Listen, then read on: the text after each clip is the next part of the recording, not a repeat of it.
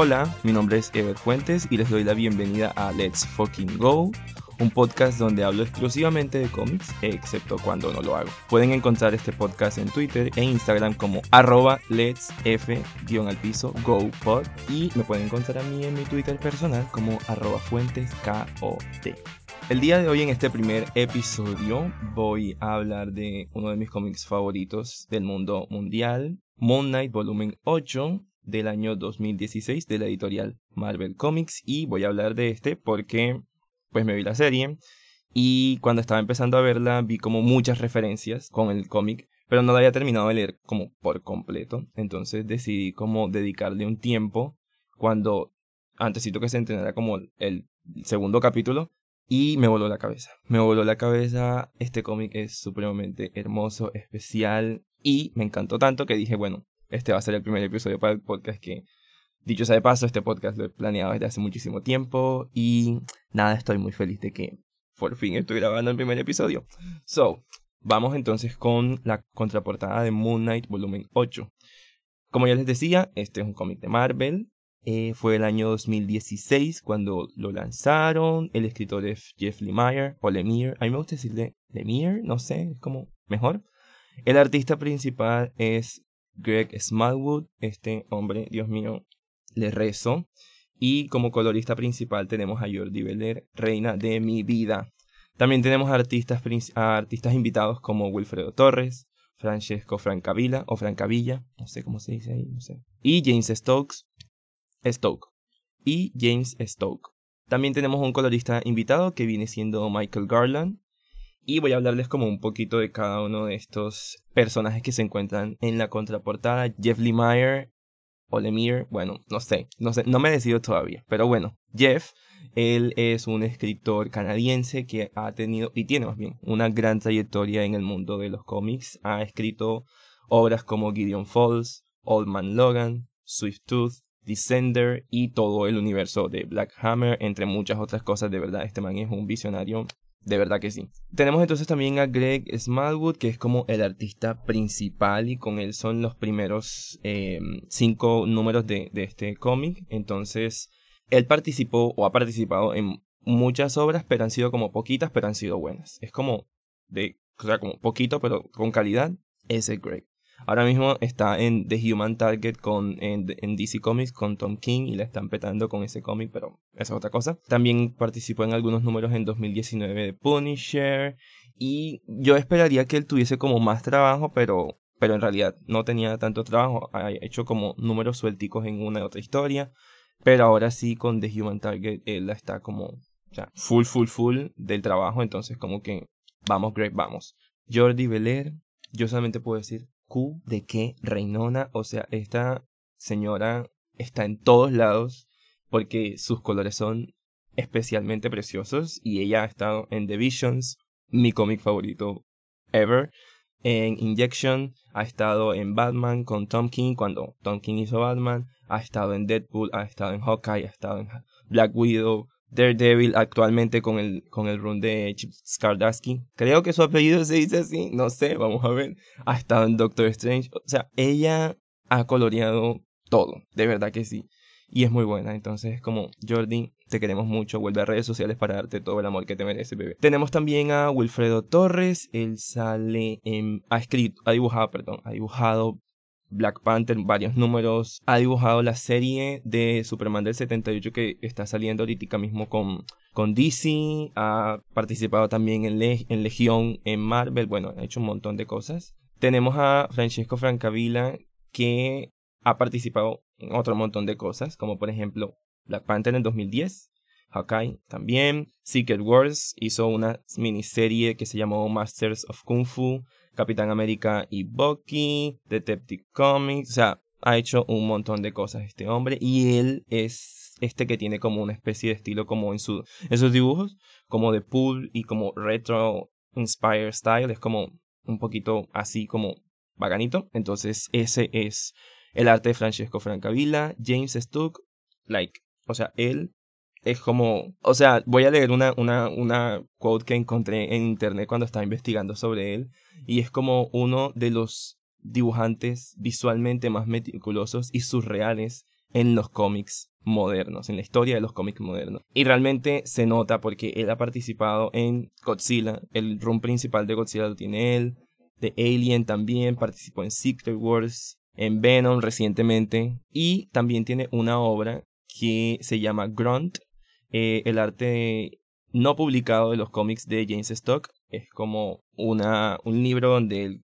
publicó lo que no publicó durante eh, un tiempo y es como todos estos sketches y como cosas que no fueron de Grant. Entonces es como una obra que el man también pues está vendiendo y es como muy muy muy interesante. Participó recientemente también en unos números de Batman. Entonces él eh, realmente cuando yo leí por primera vez back back back en el 2017 cuando leí algunos números de esta serie no me gustó tanto su arte porque se veía como, o sea, para esa época mi cerebro ignorante decía que era como grotesco, pero hoy día leí y yo era como, Dios, o sea, qué honor estar leyendo y viendo lo que él hace, de verdad que sí. Y por último tenemos a Michael Garland, que es un colorista que ha participado en cómics como por ejemplo Runaways, eh, Black Panther, All New Wolverine, The Mighty Captain Marvel, Rocket en 2017, en fin, en fin, en fin. O sea, toda esta gente es gente como súper trabajada y como que tienen, like, bastante experiencia. Entonces es como con toda esta titular de escritores y coloristas y dibujantes, tenemos lo que fue Moon Knight Volumen 8, uno de mis cómics favoritos, y bueno, una breve opinión mía sin spoilers, entonces voy a decir que Moon Knight Volumen 8 es la historia definitiva del personaje, así lo han llamado muchos fans y yo estoy 100% de acuerdo. Es una historia que hace un viaje a lo profundo del personaje, o deberíamos decir personajes, y que al final te deja con un calorcito en el corazón porque todo estará bien. Ellos estarán bien. Y más adelante esto que estoy diciendo va a cobrar total sentido. Es una historia con la que cualquier persona puede empezar a leer sobre Moon Knight. Literalmente, de hecho, es la primera que yo leí y no me arrepiento. ¿Y por qué digo esto? Porque es una historia que no está atada al universo Marvel en términos del canon o de la cronología o del timeline. No, no está ligada así. Lo cual aporta una libertad a quienes la están leyendo. Digamos como que no hay una prisa o tengo que leer esto antes o tengo que leer esto después. No, lo puedes leer cuando se te cante el Q y está bien y está perfecto porque es una historia que es como autocontenida. Y de nuevo, es como el take definitivo del personaje y ya van a ver por qué digo esto. Son 14 números con una trama que te vuela la cabeza y ya está. Porque seamos honestos, a veces muchas personas dicen que se abruman leyendo los cómics y yo también me he abrumado porque a veces no sé ni por dónde empezar, pero ahí vamos. Pero eso es una historia para otro día, cronologías y multiversos y cualquier otra cosa. Lo importante es que esta historia es autocontenida, son 14 números que puedes leer y tienes una historia realmente muy buena. Lo que pretendo hacer en este episodio es poner en palabras todo aquello que sentí al leer, releer e investigar sobre este cómic que movió muchas cosas en mi humanidad.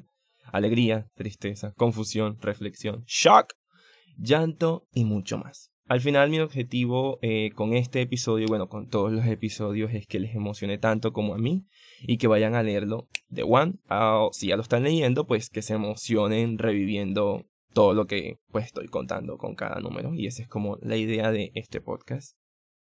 So, presentación del personaje. Moon Knight es un personaje difícil de encasillar. Punto, gracias por venir a este podcast. No mentir, realmente sí es un personaje bastante complejo por todo lo que él es, o lo que ellos son, más bien. Digamos, de un lado tienes tú a Mark Spector, que es un mercenario con trastorno de personalidad múltiple, pero también tienes que es el avatar de Khonshu, el dios egipcio de la luna, pero también tienes que al mismo tiempo es Moon Knight, que es el defensor de los navegantes de la noche, pero también tienes ahí eh, que es un hombre que, como ya dije, sufre una enfermedad y que no ha tenido la ayuda necesaria para lidiar con esta, no ha tenido las herramientas que necesita para esto. Pero también tienes entonces otras personas como Steve Grant, que es este multimillonario playboy, eh, creador de películas. También tienes a Jake Loki, que es, digamos, este taxista taciturno eh, por Hell's Kitchen en las noches. Y también hay que decir que Moon Knight em, es uno de los pocos personajes judíos abiertamente en el universo Marvel. Y de hecho, en, en actualmente en, el, en, la historia que se está, digamos, saliendo hoy día, eh, en el 2022 de Moon Knight, hay un, hay una broma que hace Moon Knight. El cuento es que le llega un regalo de parte, por, eh, de, parte de The Thing, la cosa, de Ben Green a Moon Knight en esta celebración que, que ellos tienen, que Dios mío no me acuerdo cómo se llama la celebración, pero aquí la voy a insertar. Hola, yo soy Otto. Y estaré por acá asistiendo en esos detalles que se le olviden a Ever. En este caso, la palabra que estaba buscando era Hanukkah. Lo sé, bastante conocida. Pero su cerebro a veces se pone pesado. Como sea, continúa Ever. Y le dice como definitivamente Ben necesita conseguirse más amigos judíos o superhéroes judíos o algo así. Y se da como esta broma porque son muy pocos los que están. Y bueno, también teniendo en cuenta que, mm, digamos, gran parte del universo de superhéroes en general desde su inicio se debe en gran parte a muchos eh, hombres y mujeres judíos que, en, digamos, tiempo atrás, fueron los que iniciaron esto. Pero esa es otra historia que contaré en otro momento. Anywho, es un personaje bastante complejo de encasillar, pero Moon Knight precisamente no es lo uno o lo otro, es simplemente, o complejamente, la combinación de todo esto. Y este cómic, el que vamos a reseñar, abraza todo eso. Y es muy genial y muy bonito. Entonces, como ya había dicho, son 14 números y estos 14 números se van a dividir en tres arcos. El primer arco se llama Bienvenidos a Nuevo Egipto y abarca del número 1 al número 5. El segundo arco se llama Encarnaciones, que va del número 6 al número 9. Y el tercer arco se llama Nacimiento y Muerte, que va del número 10 al número 14 muy, muy, muy resumidamente, antes de pasar a la no tan resumida trama, que ya explicaré qué es eso. El primer arco, eh, bienvenidos a Nuevo Egipto. Encontramos a Mark tratando de salir de un hospital psiquiátrico donde le están haciendo creer que toda su vida ha sido producto de su imaginación, entre comillas, y que Moon Knight no es más que una de sus otras personalidades. Sin embargo, Konshu, o debería decir Jonshu, no sé, yo lo estoy leyendo aquí como Konshu y así se va a quedar y otros personajes secundarios lo van a estar ayudando a darse cuenta que ese hospital es una trampa. Personajes como Crowley, Frenchy, Marlene y Gina, todos ellos son amigos desde siempre de Mark, entonces ellos lo van a ayudar a darse cuenta de esto. Y Mark entonces Mark va a empezar a encontrarse con grietas en esta realidad y de hecho cruzará con otras realidades que viven en sus otras identidades y va a haber como una especie de carrera contra el tiempo y el espacio que lo van a llevar a un precipicio donde literalmente saltará al vacío en un acto de fe y de libertad. Eso es el, en, a muy, muy, muy resumidos, eh, resumidas cuentas, lo que ocurre en el primer arco. En el segundo arco, que es del 6 al 9, como ya dije, encarnaciones. Después de este salto que da Mark en el anterior, empezamos entonces con Steve Grant en un set de grabación de la película de Moon Knight.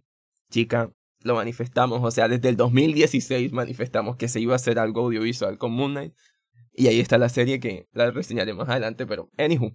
Pero entonces algo no anda bien en esta nueva realidad que está viendo Steve Grant. Y entonces de nuevo empiezan las grietas. Tenemos saltos de identidades y por ende de arte, lo cual aquí voy a pegar un grito en el cielo porque es lo mejor que yo he podido ver en tiempos recientes de los cómics. Y es que normalmente cuando uno está leyendo un cómic o estás leyendo una serie, ¿verdad? Y son, no sé, 50 números o, no sé, 90 números, un artista es muy difícil que los haga todos. O sea, en los casos, pero es muy difícil que los hagan todos. Y lo que ocurre es que a veces se traen artistas invitados como, como para darle un descanso o como para darle otro take, digamos, visualmente a la historia. Pero eso nunca tiene como una justificación más allá de que uno sabe que hay un artista invitado. Punto y se acabó. Sin embargo, en esta historia el cambio de artista y el cambio de arte es muy, muy, muy intencional. Porque cada artista va a reflejar un aspecto de estas personalidades. Entonces, eso lo hablaré más antes, pero más adelante, pero quería dejarlo aquí en claro. Entonces, volviendo, estos saltos de, de artistas y cambios de identidades nos van a ir presentando a Steve en su realidad de ensueño y tranquilidad. A Jake Lockley nos van a mostrarlo como tratando de ir por las calles eh, nocturnas de Hell's Kitchen y vamos a conocer a una nueva identidad que viene siendo Moon Knight One, que es como una especie de nueva personalidad astronauta que va a luchar con lobos espaciales por la supervivencia del último bastión de la humanidad en la Luna. Bastante raro, bastante trippy, pero esta es la parte que hace James Stoke y la rompe.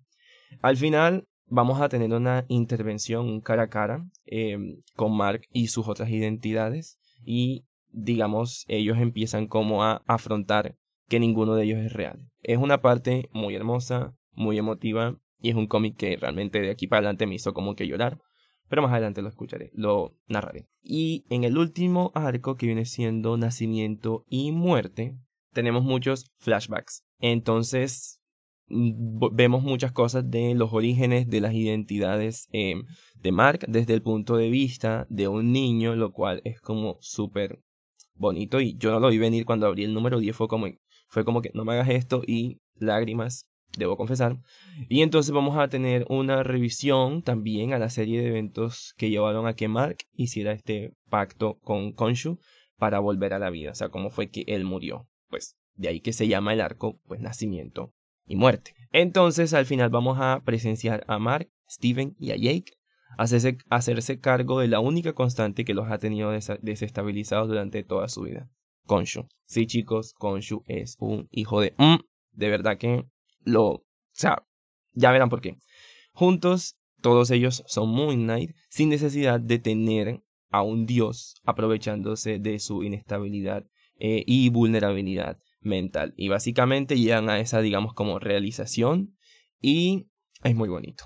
So, estos son los 14 números muy resumidos. Y ahora vamos entonces con la nota en resumida trama. Y digamos, voy a tratar de que así sean como todos los episodios en el cual voy a tener un resumen muy resumido, válgame la redundancia, de cada uno de los arcos o del cómic como tal, y luego voy a hacer una como los voy a guiar por todos los números, desde el primero hasta el último, para que tengan la historia en caso de que no la hayan leído, pues sepan y tengan el contexto de qué es lo que estoy hablando y por qué me emociona tanto. Y si ya la leyeron, entonces pues les estaré acompañando a revivir toda la historia, cada uno de los números, hasta el final. Nota en resumida trama de Moon Knight Volumen 8. Here we go. Abrochense los cinturones, siéntense, acomódense porque aquí vamos con este viaje. Empezamos con el primer arco. Bienvenidos a Nuevo Egipto. El número 1 abre con Mark desorientado a los pies de una pirámide que rinde culto a Khonshu y poco a poco se va adentrando mientras una voz lo está guiando a encontrarse con él, con el dios de la luna, Khonshu. Este le dice que ahora mismo él no es nadie, pero que para ser alguien debe recordar quién fue antes. Es entonces que de un golpe Mark se pone la máscara de Moon y aparece de forma violenta en un hospital psiquiátrico. Es aquí donde empieza un doloroso pero muy necesario viaje para él. A punta de golpes y terapias de choques eléctricos, dos enfermeros, o más bien enfermos, los odio demasiado, Billy y Bobby tratan de mantener a Mark en la raya, sin embargo, él logra ver que algo no anda bien. Entonces empezamos con flashbacks de otras vidas que van llegando a su mente a medida que va reconociendo a sus amigos. Gina Landers, su amiga dueña de una cafetería, Bertrand Crowley, un viejo vagabundo de las calles de Hell's Kitchen, y Marlene Oh my god, este apellido está muy raro. Marlene Allround, Dios, ok. Y Marlene Allround, no sé cómo decir ese apellido, I'm sorry, que viene siendo el amor de toda su vida. Sin embargo, todos están en una especie de trance, todos menos Crowley, quien le da ese primer empujón hacia la realidad cuando le dice, tú eres el puño de Konshu. Here we go. Rápidamente, Mark es llevado por los dos enfermeros ante la doctora Emer, Chan Chan Chan, la encargada del hospital. Con ella tiene una conversación muy desconcertante. Mark ha estado desde ahí, desde los 12 años encerrado en este hospital, y sus aventuras como Moon Knight han sido producto de su imaginación. Incluso hay una agenda donde presuntamente él habría fabricado todas estas historias. Sin embargo, algo no anda bien. Ya en la noche, mientras se encuentra recluido en su habitación, Mark se comunica con Konshu y le pregunta si él es real, o que si lo que dijo la doctora Emer era real. A lo que Konshu le responde, si lo hubieses creído a ella, no te hubieses robado ese lapicero. Tiempo de levantarse, hijo mío. Esa parte es bastante chévere.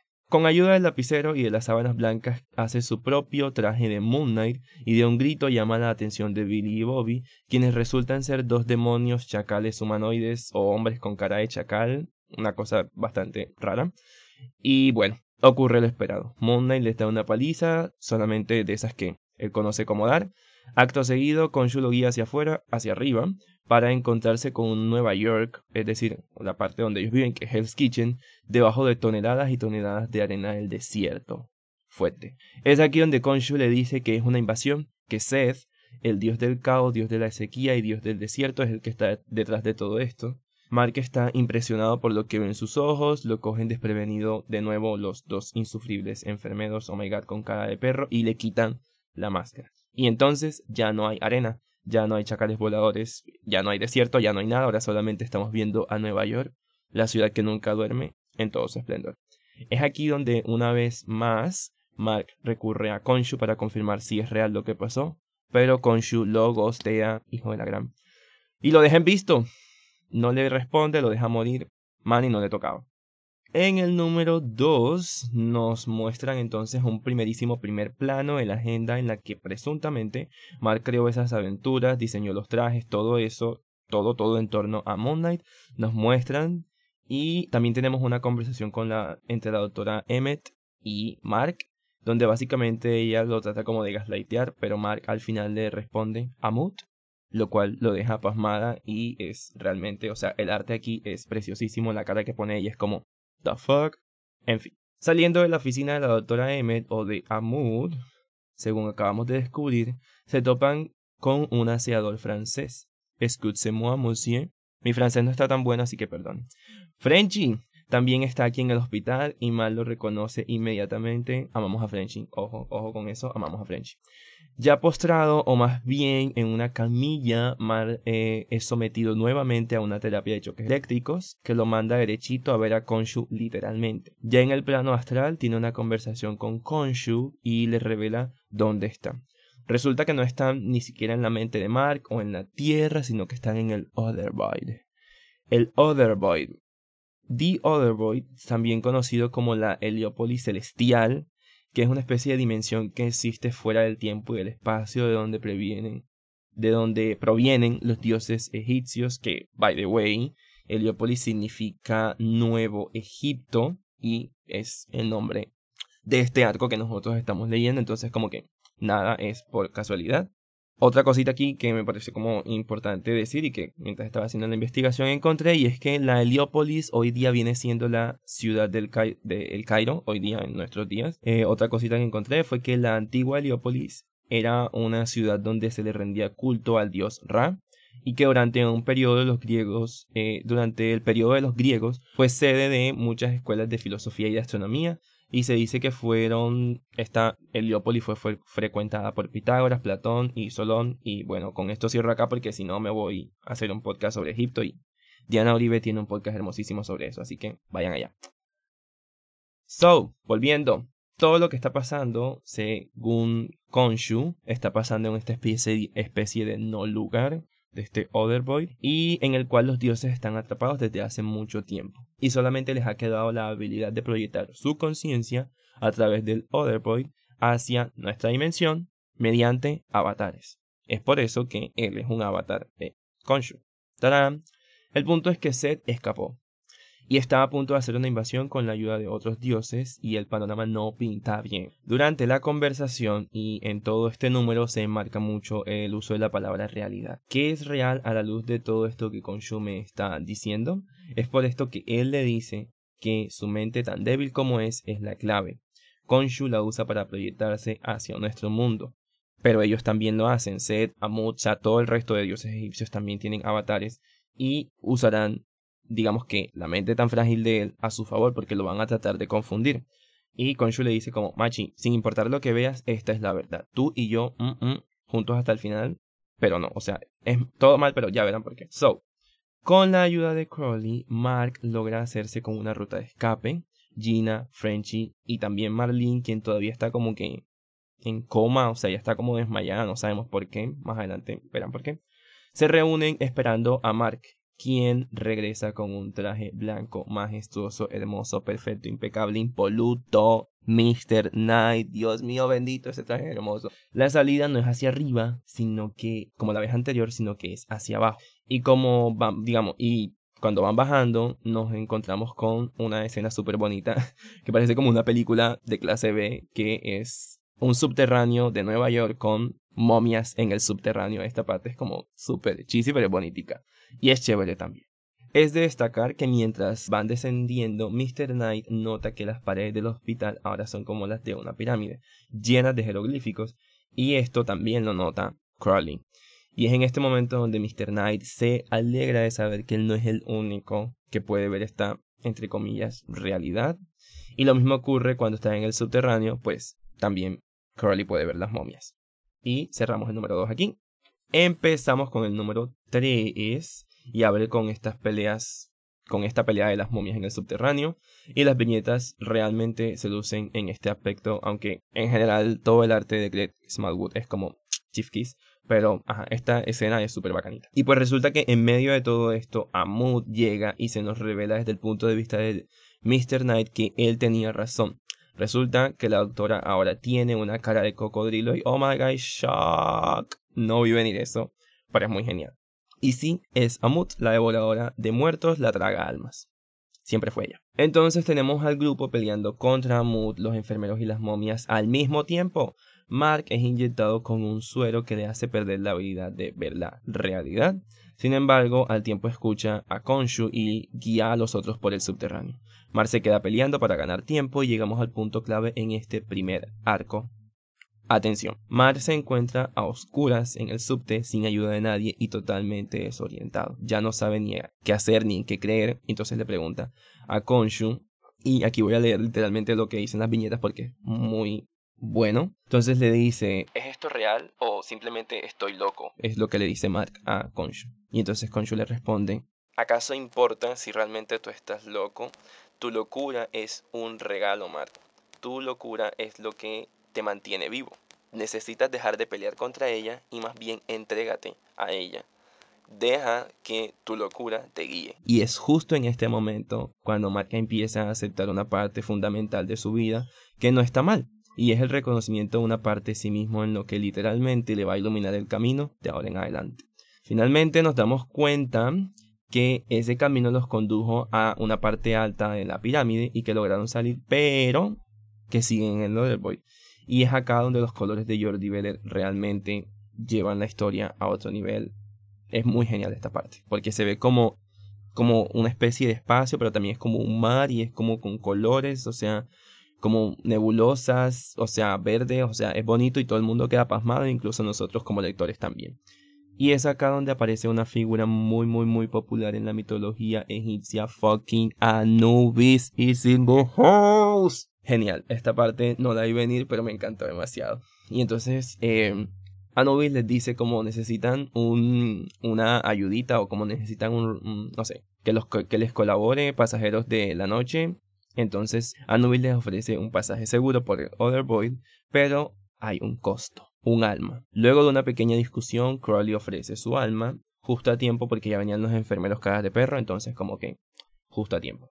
Una vez del otro lado del Other Void, logran entrar a una pirámide y son bañados en arena mientras intentan salir. Y mientras están como la arena los está como llegando hasta arriba, entonces logran abrir una puerta y se dan cuenta que apenas lograron salir del hospital por una alcantarilla y están como fuera del hospital, pero como enfrente, o sea, todo muy rarísimo. Y todavía sigue la invasión de Seth. Ven una pirámide gigante, ven mucha arena y ven esta especie como de hombres chacales voladores en Nueva York. Bueno, con esa imagen cerramos el número 3. Número 4, atención porque lo que se viene en este número es bomba. Luego de salir de la alcantarilla y darse cuenta que están frente al hospital, se encuentra con un policía. Hmm que les dice que deben buscar refugio por una lluvia. Sin embargo, Mark no ve ninguna lluvia, no hay ninguna agua, sino que lo que él ve es que está cayendo arena por todas partes.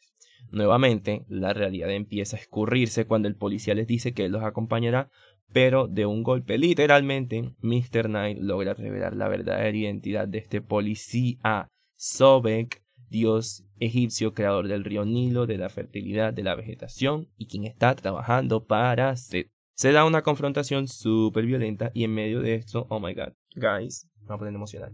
Frenchy es herido y muere. Dios mío, señor, no puede ser. Ah, el personaje que más quería haber desarrollado me lo matan. O sea, en fin. Este es un golpe muy durísimo para, para mí y para todo el grupo. Y, eh, pero nada, deben continuar porque la tormenta arena se está poniendo pesada. Entonces Gina logra romper esta barrera y se da cuenta que realmente no hay ninguna lluvia, sino que es una tormenta de arena. Marlene, Gina y Mr. Knight se mueven en busca de un refugio y se dan cuenta que no están en Nueva York, porque básicamente está inhóspito, no hay un solo alma en Nueva York en las calles, o sea, the fuck. Y de repente se encuentran con el restaurante de Gina y hacen una parada obligatoria y más que merecida para recargar energías. Luego de comer, Mark se retira al baño para tomar un respiro, pero aparece Konshun a decirle que deje la pendejada, que va a perder mucho más que dos amigos antes de que acabe todo esto. Mira, si me lo preguntan, un desgraciado, Konshu, pero Anyways, en medio de la discusión, Gina alerta a Mr. Knight de que Marlene se acaba de despertar. The fuck? Y nos enteramos que ella lo recuerda todo. Y que aparentemente, mientras más lejos se encuentran del hospital, o sea, de la pirámide donde ellos se encontraban, ella se va a sentir mejor y va a recordar como que todo. Recuerda todo y le dice, me dice como, yo recuerdo todo, recuerdo tu vida como Moon Knight, cómo se conocieron, recuerda a Steven, recuerda todo lo que ocurrió antes de que llegaran ahí, cómo se conocía, todo. Recuerda todo menos cómo llegaron al hospital. ¿Coincidencia? No lo creo. Entonces, para el cierre de este número nos encontramos con Mr. Knight y Marlene que van subiendo hacia la otra pirámide porque deben irse hacia allá porque ella dice como creo que hacia allá es donde tenemos que ir porque tengo un feeling y como que para allá se van. Y como van subiendo, tin, tin, tin, y de la nada, pum, tronco de tramacazo que recibe Mark en la cabeza y lo tumba. Pero ¿quién fue? ¿Quién osa enfrentar a Mr. Knight y pues resulta que, atención a esto, es el mismísimo Moon Knight. Qué plot twist tan la... Mm, o sea... Mm, mm, o sea, cuando yo lo leí por primera vez era como que ¿qué está pasando? Y lo mejor es la pose con la cual la con la cual aparece porque es una pose muy icónica de una viñeta de los primeros cómics de Moon Knight y es como es un meme, pero yo lo cuando suba este episodio, váyanse a las redes del podcast y van a encontrar como el paralelo. Es, es, muy genial esta parte y es muy icónica si la conocen. En fin. Ah, una notica al pie con este número. Y es por eso que durante los cuatro números, Mark fue como muy enfático en decir que lo llamara Mr. Knight, porque de alguna manera él sabía, o sea, esta identidad de él era la que él estaba abrazando porque alguien más vendría por ahí, era este Moon Knight como tal, entonces como que como que tiene sentido. Número 5, el último número de este arco de Bienvenidos a Nuevo Egipto. Mi gente, esto solo se pone mejor. Porque con el número 5 subimos de nivel. O sea, ya las cosas están como súper escaladas, pero créanme cuando les digo que lo que se viene es lo mejor. Entonces, Moon Knight eh, le dice a Marlene ya que si es para eso y se la lleva, pero antes tenemos un enfrentamiento entre él y Mr. Knight, donde el uno le pregunta al otro como, ¿quién chota sos? Y el otro le dice como, soy tú, pero antes que, te que tú perdieras la cabeza. Y luego Mr. Knight le dice como, pero ya no estoy loco. Y pum, le clava una puñalada y entonces acto seguido se van eh, corriendo Marlene y Moon Knight y Mr. Knight queda por acá, pero lo va a seguir con el resto de sangre que va dejando porque como ya dije, lo hirió. Y lo que se viene ahora es Peak of Comic Writing, mi gente. Esto es lo. O sea, mm, en una de las mejores splash page que yo he visto en mi vida, una splash page. Ah, no puedo decir la palabra. Splash page. Es una página doble que presenta como todo un panorama. Normalmente los cómics están seccionados en viñetas que van en una página y en otra, pero hay veces en que haces una página doble donde colocas como una vista panorámica. Entonces, como les decía, Marlene y Moon Knight se van heridos y se van adentrando en la pirámide que ellos estaban escalando, entonces Mr. Knight los sigue hasta una puerta y cuando abren esa puerta, la puerta los dirige, o más bien la puerta abre y nos encontramos ahora en la luna. En la fucking luna. In the moon. Y no solo eso, sino que cuando está ahí en la luna ya Mr. Knight no tiene su traje normal, sino que tiene un traje espacial nunca antes visto literalmente. Y aquí es donde tenemos, atención a esto, nuestro primer cambio de artista, James Stoke. Dios mío, papi, la rompió todita y de verdad. El arte, o sea, es un shock, pero es bacanito. O sea, cuando lo lean, o si ya lo leyeron, saben de lo que estoy hablando.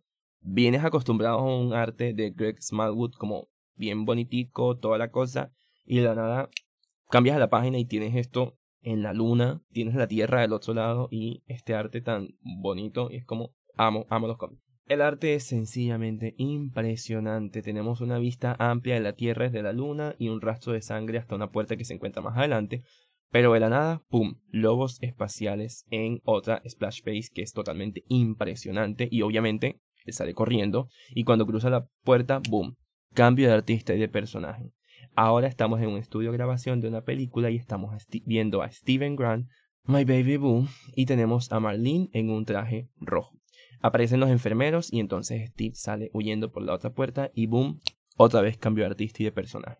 Tenemos entonces a Francesco Francavilla, o Francavilla, puede decir Francavilla porque ajá, nos introduce entonces con su arte, todo pulp, todo como mm, mm, mm, a este bajo mundo donde se encuentra Jake Lockley. Y cuando digo bajo mundo me refiero como a toda una estética noir, como en las calles de Hell Kitchen, y es como, tiene un, un, sello bastante eh, identificable. Y de nuevo entonces están los enfermeros detrás de él y por poco se lo llevan pero logra escapar por una puerta. Y sabemos que cada que abre una puerta significa cambio de artista. Y tenemos entonces cambio de artista. Y volvemos entonces ahora con el em, arte de Greg y de Jordi. Y tenemos a Mr. Knight que descubre que, oh my god, Seth está encarcelado. Que qué gorda. Seth está encarcelado. Konshu mintió. Y was Konshu all along, guys. Konshu mintió. Mintió, hijo de. Contexto. ¿Cómo así? Bueno, pues resulta que el Moon Knight que vimos al inicio de este número, el número 5, y que estaba corriendo por su vida desangrándose, necesita un cuerpo para sobrevivir. Y necesita el cuerpo de Mark. Pero este se niega. Y se niega y Mark le dice, o sea, hay una conversación como bastante fuerte que él le dice, o sea, lo por debajea, o sea, me lo maltrata súper feo a Mark y le dice que él necesita el cuerpo sea, Konshu le dice, yo necesito tu cuerpo para sobrevivir porque estoy muriendo. Y Mark dice, no, y salta. Literalmente están en la punta de la pirámide y este man se zampa desde allá arriba y aparentemente muere. Aparentemente, porque las arenas del desierto lo empiezan como a cubrir, o sea, el cuerpo ensangrentado lo empiezan a cubrir. Y cuando pasamos de página, de nuevo, cambio artista. Y volvemos a un personaje que ya conocíamos en este número, volvemos a ver a Steven. Y lo vemos entonces en un cuarto hotel super fancy. Entonces Marlene le dice que van a grabar una escena de la pirámide. Hmm, sospechoso. En una película donde él es productor. Y que, o sea, what? ¿Qué significa esto? O sea, están diciéndome que todo lo que pasó fue un sueño, fue algo que van a grabar. Mm, no entendemos. Entonces, al menos para Steven es así. Al menos él cree que eso fue como un mal sueño y que es algo que van a grabar o algo así. Y al menos él lo cree así porque mientras se levanta, se asoma a la ventana del penthouse y mira hacia afuera, hacia Nueva York, ve con ojos de esperanza y con lágrimas porque él está listo para vivir el resto de su vida bien, porque aparentemente todo ya está bien. Y con eso cerramos el primero de los tres arcos de Moon Knight. Ok, continuando con el número 6, empezamos este nuevo arco que es el arco de reencarnaciones y este número 6 empieza con el arte tranquilo y mm, apacible de Wilfredo Torres y Michael Garland, quien nos presenta un set de grabación de la película The Moon Knight. Amigos, lo manifestamos. Pero algo no anda bien. Resulta que Steve y Marlene están como detrás de cámaras y de repente el actor que hace pues, The Moon Knight hace como una pataleta y entonces nos enteramos que ese actor es Mark. Y ahí estamos como, mm, ¿qué está pasando aquí? No entiendo nada. La cosa se pone mejor.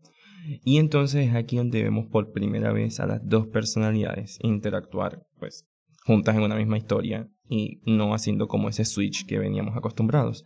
Pero la cosa se pone mucho más extraña y meta-referencial a medida que avanzamos acá. Y pues entonces que tenemos que, fuera del set y digamos en conversación con Marlene, Steve se queja como de que la producción es un desastre también nos enteramos que Marvel, chan, chan, chan, o sea, Marvel está haciendo como la película y que Steven es el productor de la película.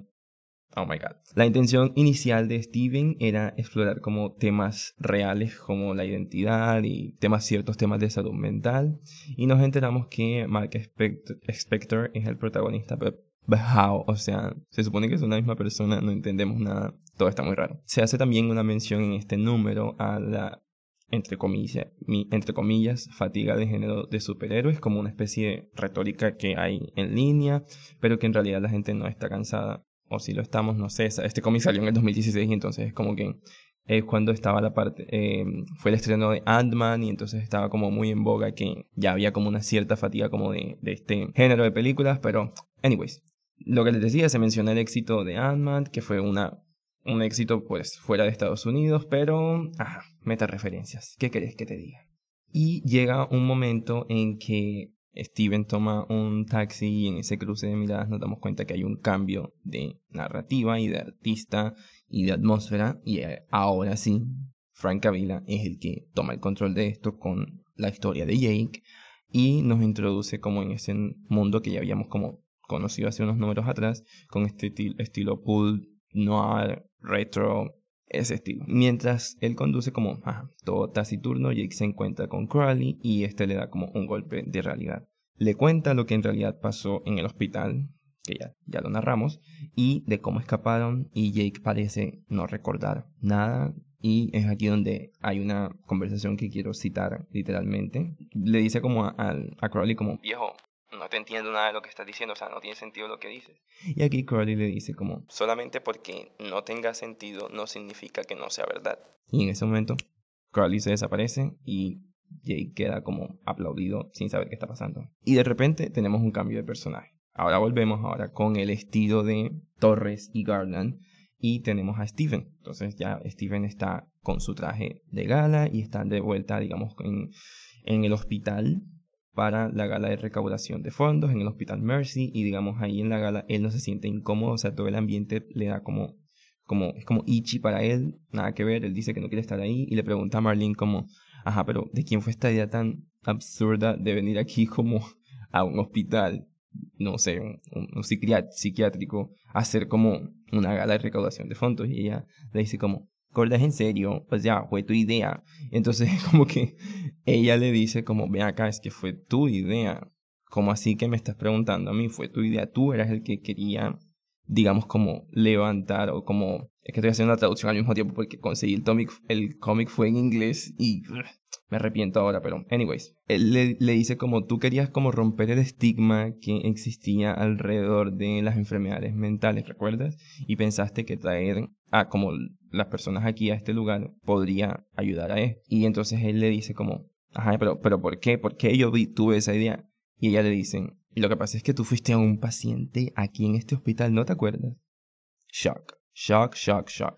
De la nada Steven despide al director, o sea, hace como una pataleta ahí y dice como, la verdad es que yo puedo hacer lo que se me dé la gana y puedo hacer lo que se me cante el cu porque esta es mi película. Y aquí hay, digamos, algo, o sea, parece superficial, pero hay algo también como como, como una especie de reafirmación en lo que él diga, esta es mi película, digamos como en, en inglés la palabra que utiliza es picture y es como mi película, como mi imagen, o sea, él está como reclamando ser el dueño de su narrativa y esto es muy poderoso para lo que les voy a contar más adelante. Pero poco a poco vamos viendo cómo, cómo él va apropiándose de sí mismo y más adelante vamos a ver por qué lo So, Marlene se va detrás de él y lo confunde con Mar por un momento, o sea, lo llama Mar y no Steven y, Steven, y entonces él ahí como que se, se mal viajea y entonces se va y abre una puerta. Y cuando abre por una puerta, ya sabemos lo que significa cada que abrimos una puerta, y cambio de artista y cambio de atmósfera.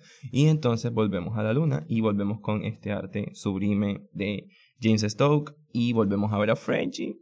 Guys, yo amo a Frenchy demasiado. Anyways, y están a punto entonces de luchar con estos lobos espaciales al mejor estilo de Star Wars. Amamos ver, estas páginas son preciosísimas. O sea, una cosa es que yo les cuento y otra cosa es que lo vean y lo lean, pero, pero háganlo. Y con eso entonces cerramos el número 6 y nos vamos para el número 7. Ok, aquí tengo que ser muy honesto. Cuando yo leí por primera vez la historia, el número 7 fue de mis números menos favoritos. O sea, era como que no entiendo lo que está pasando aquí pero cuando hice el, cuando terminé y cuando hice la relectura para el podcast fue como, wow, es de mis faps, de verdad, de mis tres favoritos de todo el cómic, pero ya van a ver por qué. So, básicamente tenemos al personaje de Mark, o a los personajes trabajando en dos planos o niveles de conciencia, entrando y saliendo de ambos muy, muy, muy rápidamente.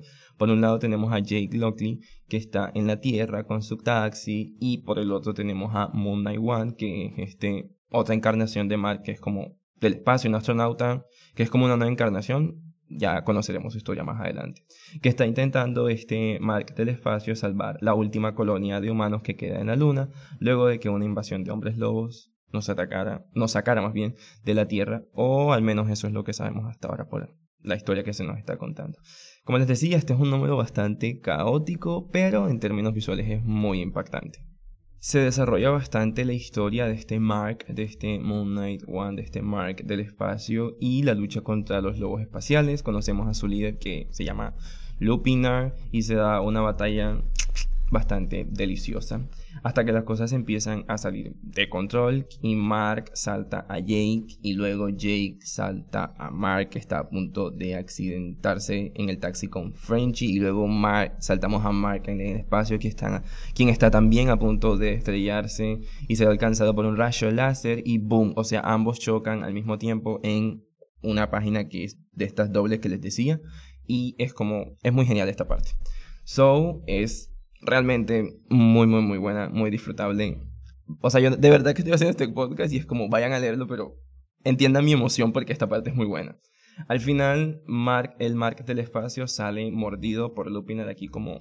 Estoy haciendo aquí, estoy señalando mi clavícula como si esto fuese un video. Anyway, entonces del susto de, de, esta mordida que le da aquí en la parte de la clavícula, cambiamos a Jake y nos enteramos que cuando Jake va a entrar en el restaurante de Gina, porque tuvo un accidente también, recuerden esa parte. Nos enteramos que también Frenchy murió. O sea, Dios mío, cuántas veces más me van a meter a Frenchy, no aguanto más. Y luego, cuando abre la puerta del el restaurante, encontramos un baño de sangre en esa cafetería. Y llegó la policía y arrestan a Jake. Oh my god, what's happening? We don't know.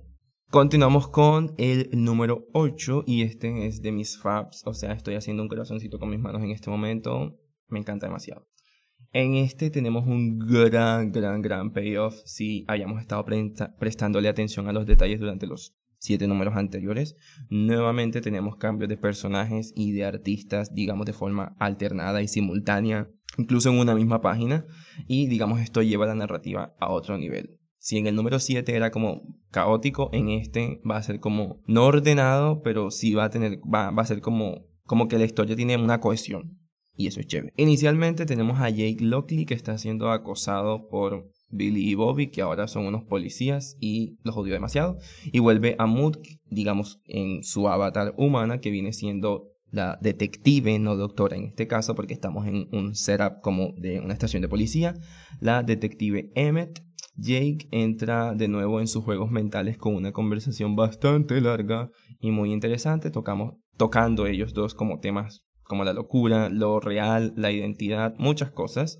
Y la conversación se pone bastante intensa y de repente Steven grita, corre. Y de repente Steven grita, corte. Y cambiamos a su historia. A la historia toda como bonitica y polish. Y vemos que están grabando es una escena. O sea, lo que está ocurriendo con Jake aparentemente es una escena que se está grabando de la película.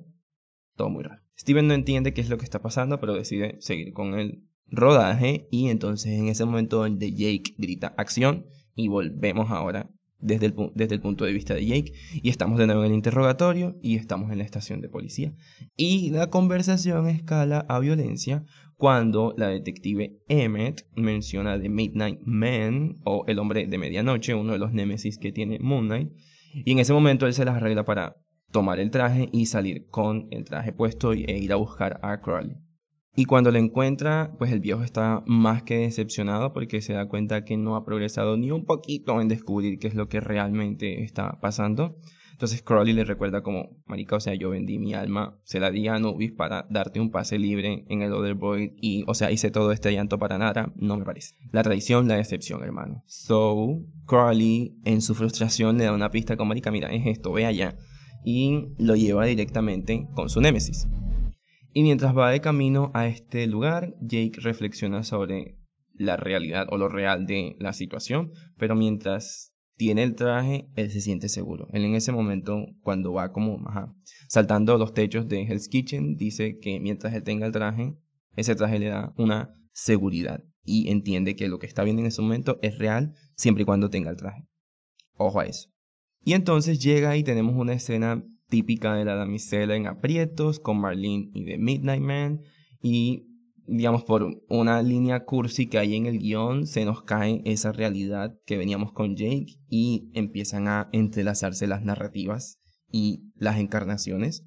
Las encarnaciones que hemos visto pues hasta ahora realmente en esta zona de aquí para adelante, o sea, en el número, este, el arte, o sea, la rompe. De verdad es que yo no, no puedo alabar más este cómic porque realmente es entonces, ¿qué tenemos aquí? Digamos, como en las páginas finales de este número, tenemos a Jake, que está tratando de salvar a Marlene de El Hombre de Medianoche. Tenemos al Mark del Espacio, que está tratando de sobrevivir a la mordida de Lupina en la Luna. Y tenemos a Steven, que está corriendo desorientado y saltando entre estas narrativas y pidiendo ayuda a gritos. Y al final, todos al mismo tiempo cruzan por una puerta y ¡pum! cambiamos de arte completamente y se encuentran ellos con Mr. Knight, aquel Mr. Knight que había muerto entre comillas cuando saltó de la pirámide en el número 5 y esto es realmente muy bonito y tengo que describirlo. Si lo leyeron ya saben a qué me refiero, pero si no lo voy a escribir.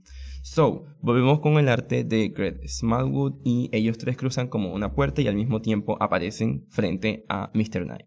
Y tenemos este setup de Nueva York con una pirámide, con arenas, desde noche es, hay una lunita.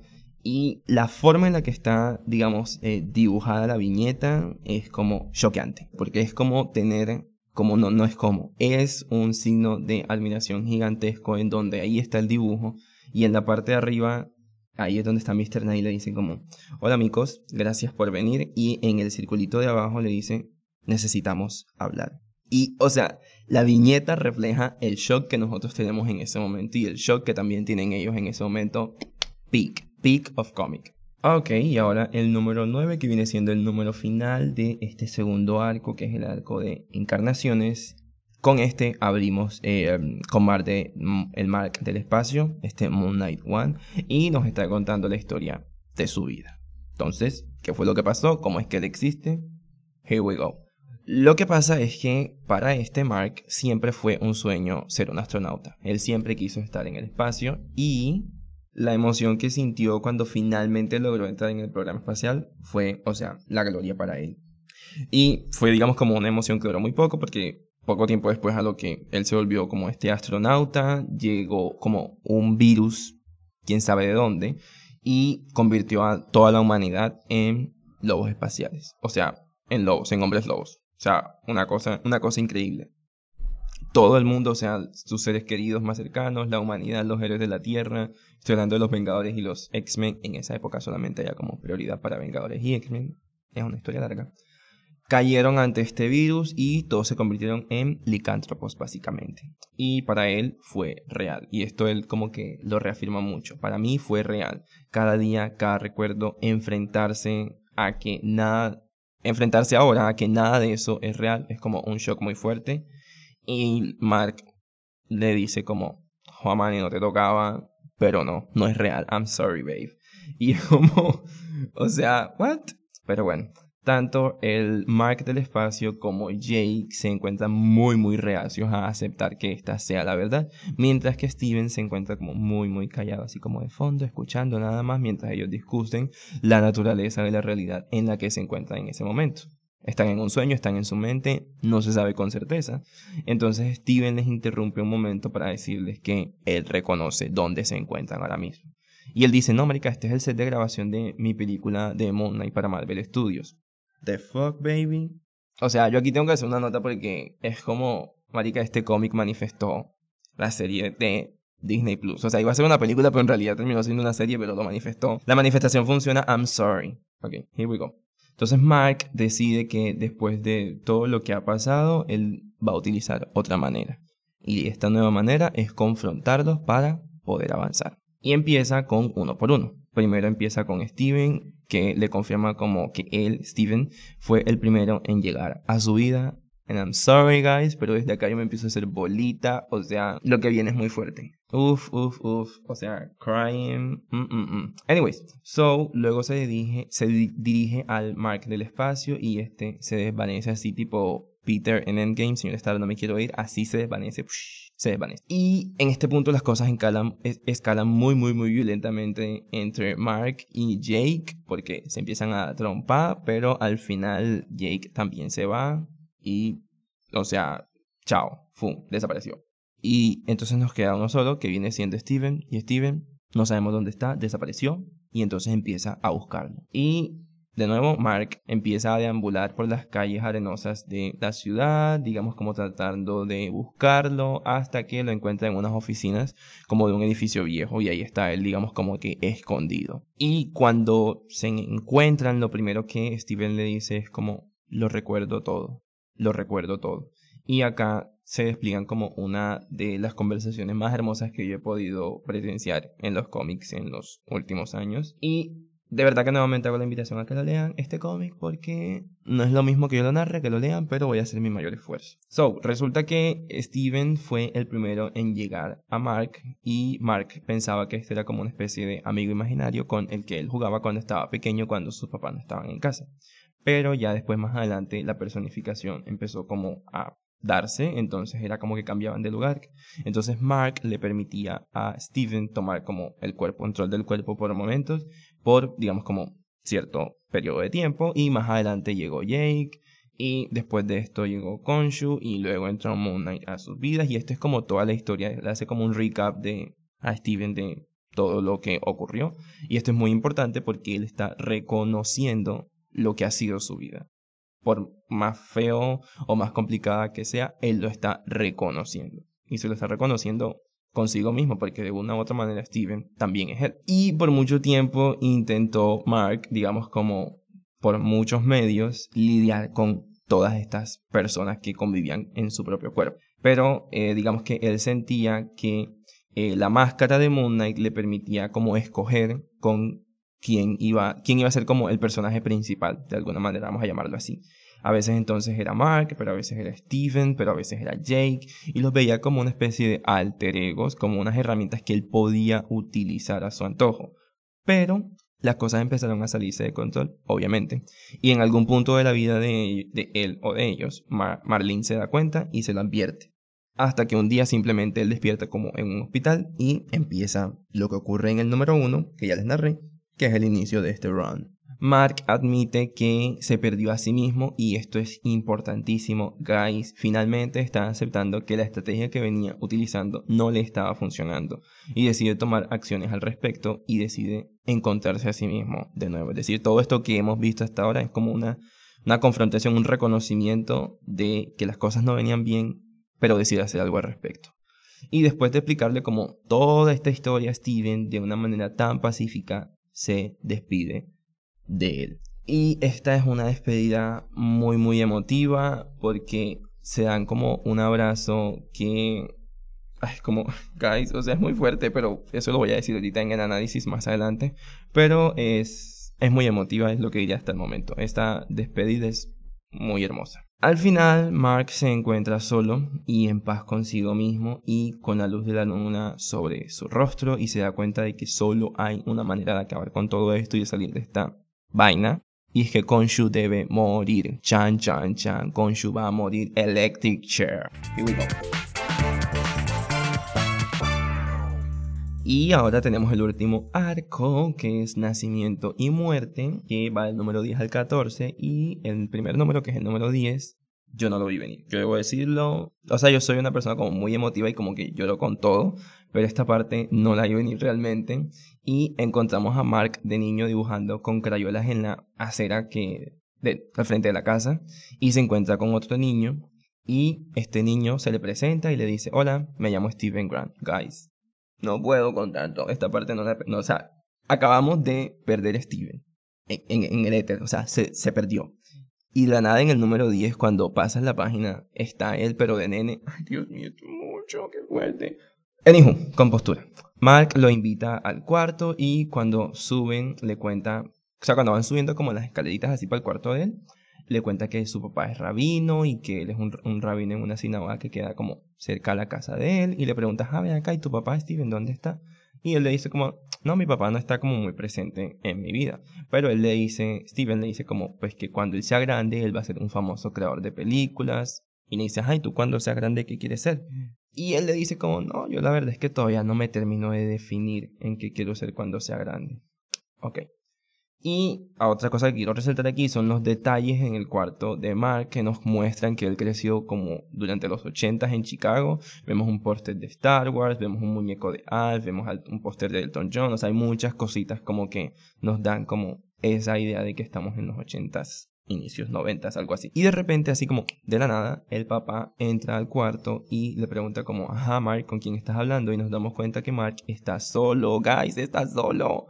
Y le responde al papá como, papi, pues estoy jugando con mi nuevo amigo que se llama Steven. Y aquí Greg Smallwood y los colores de Jordi Beller hacen un trabajo excepcional, 10 de 10, excelente servicio, 5 estrellas en capturar la cara perpleja de el papá. Es impresionante las facciones, o sea, todo el shock que tiene el papá en ese momento, sublime. Y de acá damos un salto y volvemos al restaurante de Gina, donde Mr. Knight, con cabeza fría y ya como más calmada, toma la decisión de seguir bajando e irse a rescatar a Carly. De regreso con Mark de nene, vemos que el papá lo ha llevado a una cita con el psicólogo y nos enteramos que además de Steven, también Jake ya está siendo presente en la vida de nuestro nene Mark. Y el psicólogo le pide a Mark, le dice como, puede salir un momentico afuera y entonces él como que sale de la oficina y se pone como así como en la puerta a tratar de escuchar qué es lo que están diciendo estos dos adultos hablando sobre él y en medio de susurros aquí, pues puta, debo, like, pues puta, si pudiera aplaudir lo haría en este momento, pero la forma en la que los susurros se presentan como en el, en el texto como que se van, como letras difuminadas, fue algo que no vi venir y que, uff, 10 de 10. Todo en este cómic es 10 de 10. So, Em, captamos por susurros que Mark tiene una especie de trastorno disociativo de identidad. De nuevo, esto eran los 80s, así que ajá, quizás esta cosa esté un poquito como outdated. Y es aquí cuando Mark se encuentra más vulnerable en este momento en el cual le están diagnosticando esto y es cuando Konshu llega. Y le dice que él es su verdadero padre y que pronto estará completo con él de la forma más creepy que hay. Like, the fuck. Konshu siempre ha sido muy creepy o sea, the fuck. Sale el papá y le da la noticia que lo van a internar en un sitio para, entre comillas, ayudarlo, pero de nuevo, por los susurros, escuchamos palabras como terapias fuertes, choques eléctricos, pastillas, o sea, Mark no iba a tener una vida nada agradable ahora en adelante. Luego tenemos un salto en el en el tiempo y regresamos con Mr. Knight y este está siguiendo como su camino de regreso al hospital y se encuentra de nuevo con Anubis y con Crowley y en ese momento están como en esta pirámide y afuera está como el Other Boy, como todo este setup como bien bonito y como sideral y hace una renegociación del trato que hizo con Crowley para recuperar el arma de Crowley. Y lo siguiente que pasa es algo que es realmente muy difícil de explicar en palabras porque es muy sabroso de ver. O sea, voy a hacer mi mejor intento acá. Here we go. Resulta que Mark se lanza de cabeza y sin freno desde el borde de la pirámide hacia literalmente el espacio, hacia el Other Void y mientras se sumerge vemos como alrededor de él emergen estos recuerdos de los años atrás en el hospital con tratamientos realmente agresivos, como les decía hace un momento, pastillas, golpes, terapias de choque con choques eléctricos, o todo muy muy muy fuerte. Y todo esto que les conté en, de nuevo, una splash page. Es una página doble bien hermosa. Los colores ahí es como, wow, Jordi te amo demasiado. Y la siguiente página doble, la siguiente splash page, me gusta llamarle a canción titulada Todo de cabeza. Ok, no, es bromis. Pero en realidad es más o menos así porque básicamente lo que vamos a tener ahora son viñetas que están como al revés. Y vemos como Mr. Knight literalmente logra cruzar este mar estelar y es empujado hacia un desierto, así como cae como en un desierto literalmente. ¿Y con qué se encuentra? Se encuentra con un insecto gigante y un soldado egipcio del antiguo Egipto que lo está cabalgando y de fondo tenemos una pirámide y como que lo van a atacar y o a como coger, o sea, no sabemos y holy shit guys, nada de esto tiene sentido, pero let's fucking go, este ride está genial. Y en el número 11 hacemos como una pausa con todo esto bastante loco y bajamos un poquito en las revoluciones y nos encontramos con que Mark ya es un adulto y está internado en el hospital psiquiátrico de Putnam en Illinois y vemos como la doctora Emmett o sea, ahora sí es como doctora M. Esta parte sí es real, ¿ok? Entonces, no es como mentiris, esta parte sí es real. Porque es como un flashback que él está teniendo. Y bueno, lo que ocurrió al niño también eran como flashback, entonces es como que ya vemos. Ella está como verificando que lleve la, digamos, la, la ropa suficiente para eh, digamos, como asistir a, la Shiva, que es, digamos, este periodo de siete días que los judíos guardan de duelo cuando un ser querido, pues, fallece. De nuevo, digamos, ahí tenemos como tenemos estas referencias a que Mark Spector es judío y esto es como algo súper importante en el personaje. En este caso es el papá el que acaba de morir y también nos enteramos que gran parte de la vida Mark la pasó en este hospital, by the way, so, complejo. Ya en la recepción en casa pues de sus padres, Mark le da paso por un breve momento a Jake para que tome el control porque la conversación que estaba teniendo con la mamá era como muy tóxica, entonces era como que salió como se disoció ahí, entró Jake y la mamá le dice como hazme un favor en este momento, no, de todos los momentos en la vida, este no es el momento indicado. Y pum, como que él se espabila y regresa rápidamente eh, Mark. Pero entonces eh, Mark se va al cuarto y escapa. Deja todo tirado y escapa. Y hacemos un salto en el tiempo y en el espacio y regresamos a el Other con Mr. Knight y su viaje realmente supremamente muy loco pues lo vemos a él peleando con unos militares del antiguo ejército egipcio que están montando una especie como de insectos gigantescos. The fuck. El arte de Greg aquí se desborda en esta pelea durante varias páginas. Realmente es impresionante. O sea, muy, muy, muy genial. Pero lo capturan a chiquita. Y hacemos otro salto temporal y ahora estamos en Afganistán y Mark se encuentra desnudo mirando fuera del campamento donde ellos estaban en Afganistán, mirando hacia la luna, en un campo minado, Obviamente le llaman la atención y le dicen que esta no es la primera vez que lo ven como actuar raro y dado que mintió a sus reclutadores en el pasado cuando no les dijo que fue paciente de un hospital psiquiátrico y todo esto que está ocurriendo como que muchas cosas raras, deciden sacarlo del ejército. Pero antes de que lo manden de regreso a Estados Unidos, se escapa y se convierte en un peleador callejero bastante popular, tanto así que es reclutado por un mercenario francés, Frenchy, corazoncito, corazoncito, corazoncito. Y tenemos otro salto espacio-temporal y estamos de regreso con Mr. Knight que lo están llevando a un calabozo en esta pirámide interestelar o espacial, lo que sea, like, es un viaje muy raro. Y se encuentra con Amput, que es la esposa de Anubis, y ahí es donde hace un clic con la misión que eh, Anubis le asignó para intercambiar la vida de Crowley con algo que él le hacía falta. Acto seguido se lo llevan los egipcios y lo traen frente a un altar ante una multitud y lo van a ofrecer como un sacrificio. Y acá debo hacer una aclaración en este número y es que los eventos que acabo de narrar no ocurren exactamente como los narré.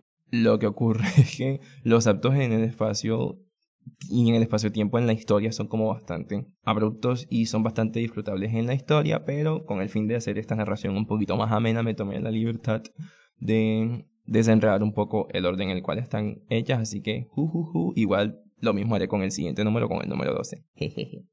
el número 12 ocurre a tiempo y fuera de tiempo. Ok, chiste malo. Sorry. ¿Por qué? Porque, digamos, fuera del tiempo ocurre en el Order Void y aquí es donde vemos como que a Mark está a punto de ser sacrificado, pero es salvado y esta parte no lo vimos venir y realmente es muy emocionante. Es salvado por Moon Knight y también es salvado por Steven y también es salvado por Mark el astronauta. Guys, I'm shaking. Oh my god. Esta parte es muy muy buena. Entre todos se las arreglan para salvarlo y realmente es muy bonito.